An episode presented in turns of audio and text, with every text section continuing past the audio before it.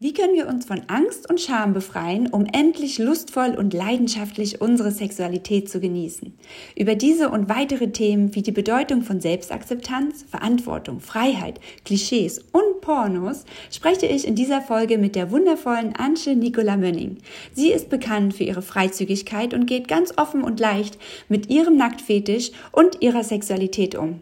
Gemeinsam sprechen wir darüber, was all diese Themen für einen Einfluss haben, wenn es darum geht, eine gesunde Einstellung zur eigenen Sexualität zu entwickeln. Daher solltest du diese Folge auf keinen Fall verpassen.